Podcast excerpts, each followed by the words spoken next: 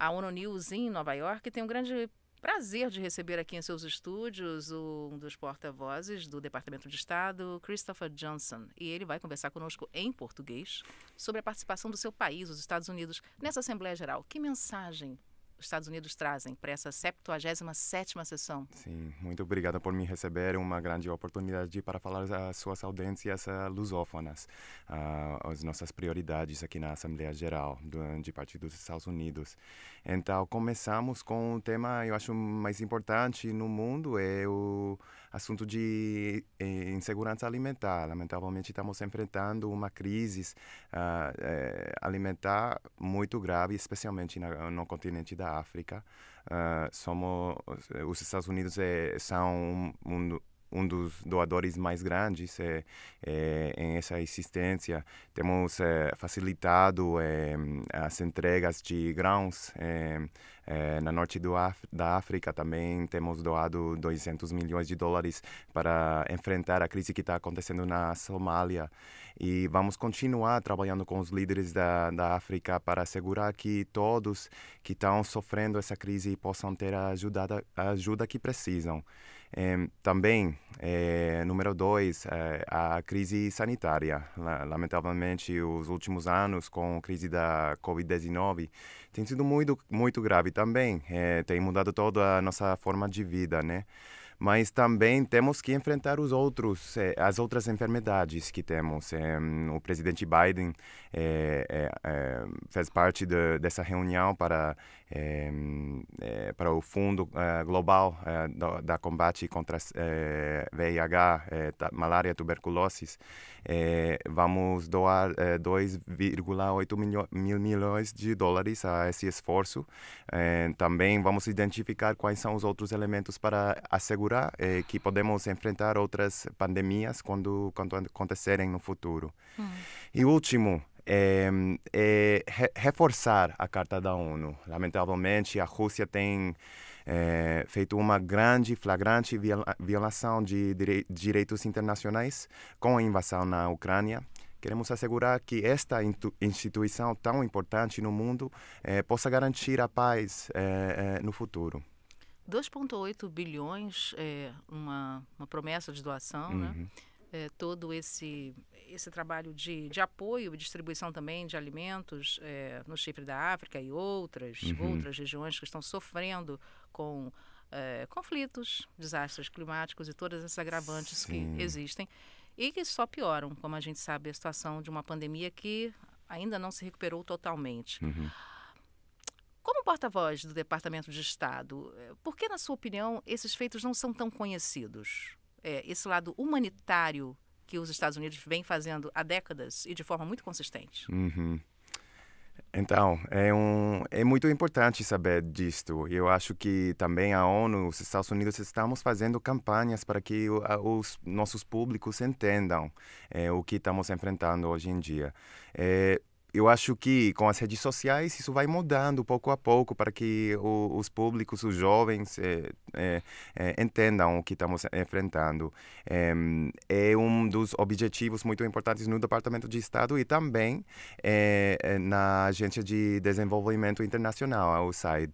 Que é liderada pela, sim, pela embaixadora Samantha, Samantha Power, que era, era representante aqui na ONU também, né? hum. né? Então, para nós sempre é importante ficar neste é, é, falar deste assunto. Também a nossa representante atual, a embaixadora Linda Thomas Greenfield, tem falado muito sobre como devemos é, assegurar que as cadeias de fornecimento de alimentos continuam. tem três motivos que estamos vendo isto, né? O conflito, não somente o que está acontecendo na Ucrânia, mas também os conflitos regionais, locais, que também um, é, é, é, as condições para fornecer esses alimentos. E como a senhora falou, a mudança climática, temos que ver como fazer para trans, é, fazer a transição a energias mais limpas é, para que a agricultura continue da forma de antes. E também e sim, é, é, então, é, são dos, dois dos desafios que temos que enfrentar juntos como comunidade internacional. Porta-voz, Johnson, é, quando a gente. É, a sociedade, talvez, ou a opinião pública, talvez, esteja ainda um pouco polarizada com relação às últimas eleições.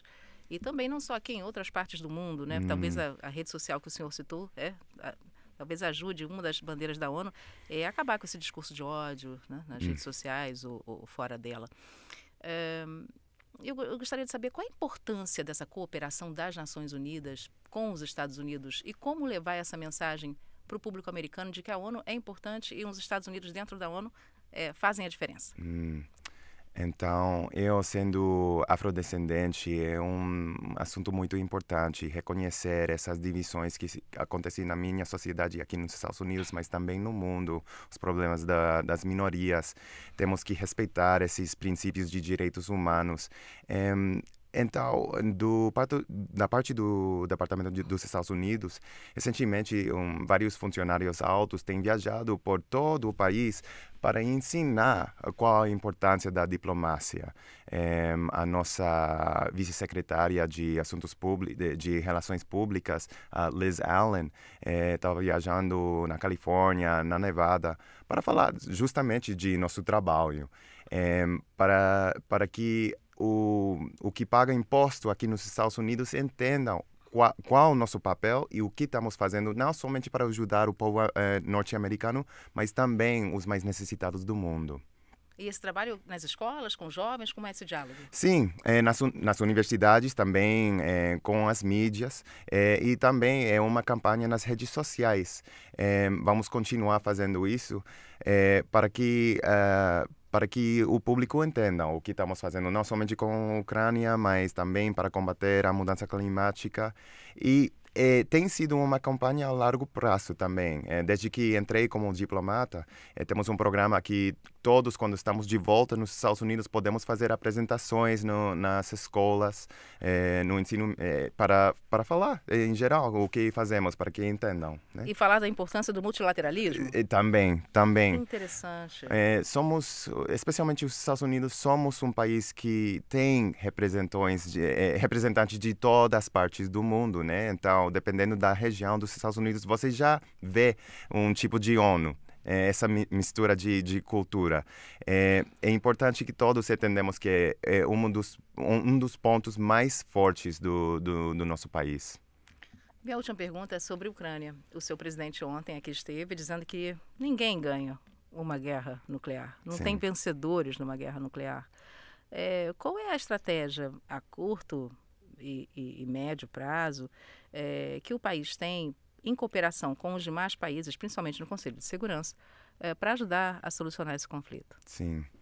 Então, é, é, evidentemente, uma das prioridades mais importantes para os Estados Unidos é, foi muito bom o primeiro passo de que os 141 países é, né, assinaram a declaração é, condenando a guerra na, na Ucrânia.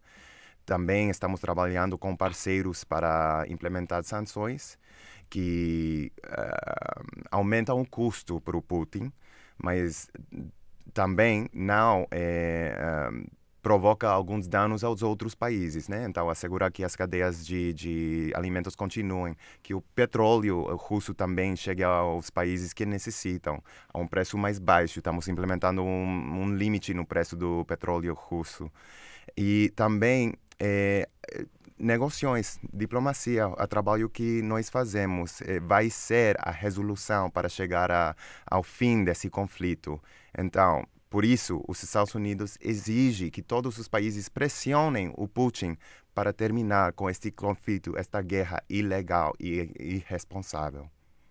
Minha última pergunta, antes de deixar o senhor embora, é sobre como o senhor aprendeu português. Como essa língua o ajuda no seu trabalho como profissional? Sim, então, sempre tem brasileiro em todo, toda, todas as partes do mundo que eu já morei. Ah, eu passei os últimos dois anos no Haiti. Então, claro que o francês foi muito importante para mim, mas também estava eh, falando português com vários colegas da, das, das embaixadas ali. Então, contar com essa rede de profissionais eh, sempre as, tem sido um grande orgulho para mim. É, é um privilégio, na verdade.